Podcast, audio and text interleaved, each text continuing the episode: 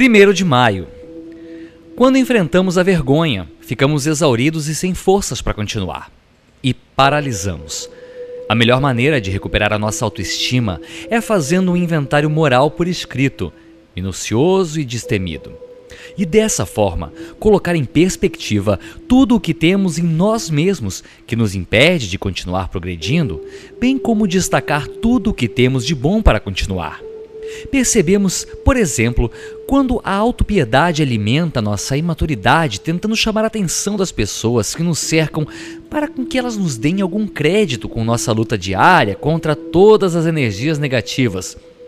Fazendo essa pequena descoberta sobre mim mesmo, eu sou capaz de mudar as minhas atitudes e continuar confiante no poder de Deus que me conduz de volta ao caminho da liberdade de ação sabendo que eu estou fazendo apenas a minha parte e Deus fará por mim tudo o que eu não posso fazer.